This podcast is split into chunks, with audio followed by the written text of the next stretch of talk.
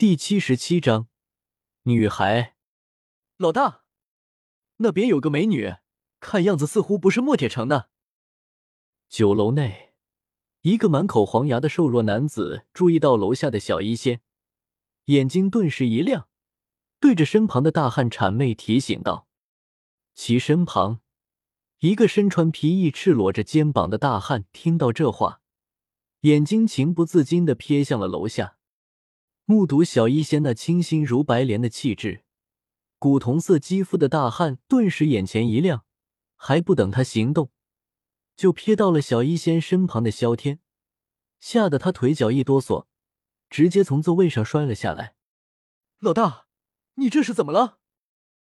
看到大汉突然间摔倒了，瘦弱男子顿时愣住了，桌上其余人立马回过神来，连忙将大汉搀扶了起来。老大。别心急啊，看小弟替你把他带上来。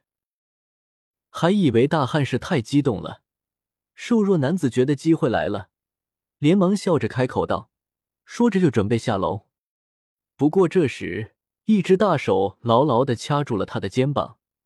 瘦弱男子神情一怔，很是疑惑的开口道：“老大，怎么了？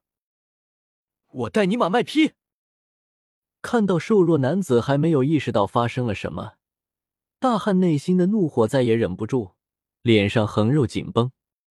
他大手虎虎生风，大汉一巴掌摔在了瘦弱男子脸上，打得他晕头转向，直接倒在了地上。那清脆的巴掌声也是绵绵不绝。此刻，大汉想要杀了瘦弱男子的心都有了。知道萧贤又来了墨铁城。他们躲都来不及，你特么的居然还敢主动招惹对方！自己作死可以，但不要连累老子啊！大哥，你这是做什么？黄四也是为了你好啊！看到大汉这般，其余小弟顿时围了过来，连忙开口为瘦弱男子求情。再怎么说，也是一起混生活的兄弟，不可能坐视不管啊！老大。你这是干什么啊？地上，黄四捂着自己火辣辣的脸庞，强忍着内心的不满，语气有些激愤的质问道：“你们看看楼下！”看到小弟们那不满要个说法的样子，大汉咬了咬牙，伸手指了指楼下，手臂和声音都在颤抖，显然是害怕到了极点。他可没有忘记他们的军师和副团长是怎么死的。虽然动手的是他们团长，但下令的可是底下那个煞星啊！什么意思？看到大汉这个样子，其余小弟都是一脸疑惑，情不自禁的来到了栏杆旁，向下方看去。几人这一低头，视线立马迎上了一个笑脸。只见萧天抬起头，满脸笑意，正直直盯着自己等人。嘶！看到这副脸庞。几人瞳孔一缩，一股冷气从脚底直冲天灵盖，脚步顿时瘫软，情不自禁的倒退了几步，避开了萧天的目光。尼玛！齐齐恐惧的咽了咽唾沫，几人内心蓦然有种骂娘的冲动。特喵的，这是什么运气？怎么遇上这位了？你们知道了吧？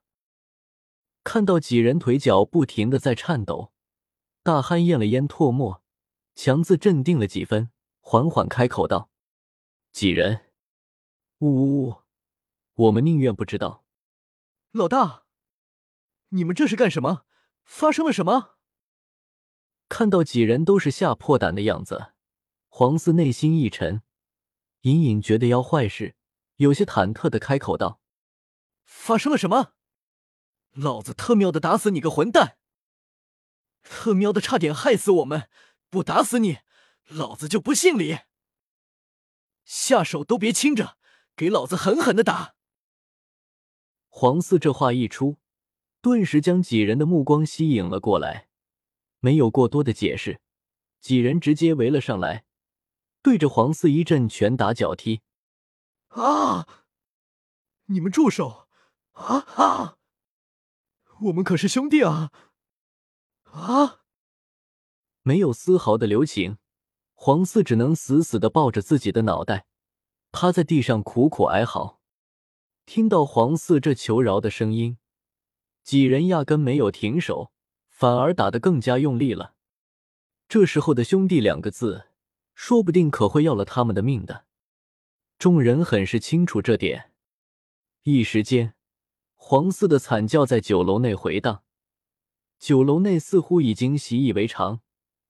只是微微瞥了一眼，就立马收回了目光。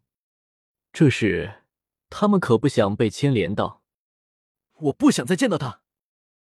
几人打得正起劲，突然间，一道冷冷的声音传入几人耳中，几人身体一僵，有些同情的看着地上的黄四：“抱歉了，我们也帮不了你。怎么了？饿了？”看到萧天向着酒楼的方向看去。小一仙一愣，随后像是明白了什么，嘴角含笑的打趣道：“没有，我们走吧。”闻言，萧天摇了摇头，带着小一仙向着其他地方走去。小一仙也没有在意，倒是内心羞涩消退了一些，内心也打开了不少。对于黄四，萧天并没有任何怜悯，这种人就算不死。留着也是祸害人。打小一仙的注意，真特喵的马王爷没有长眼睛，他可没有唐僧那样的胸怀。原谅他，那是上帝的事，而他正好可以送他去见上帝。在墨铁城游玩了半天，小一仙也算是见识到了沙漠的风土人情。期间也是去买了一些沙漠地区才有的药材，直到天黑。二人才回到了墨铁佣兵团。刚刚走进房间，萧天就察觉到有些不对劲，扭头看去，只见一个透亮的砖石宝箱正向着自己这边缓缓移动。见此，萧天也是愣了愣神，随后也是明白了过来，看样子应该是他了。萧天喃喃念叨了一句，打开了房门，在院落里面静静的等待着对方的到来。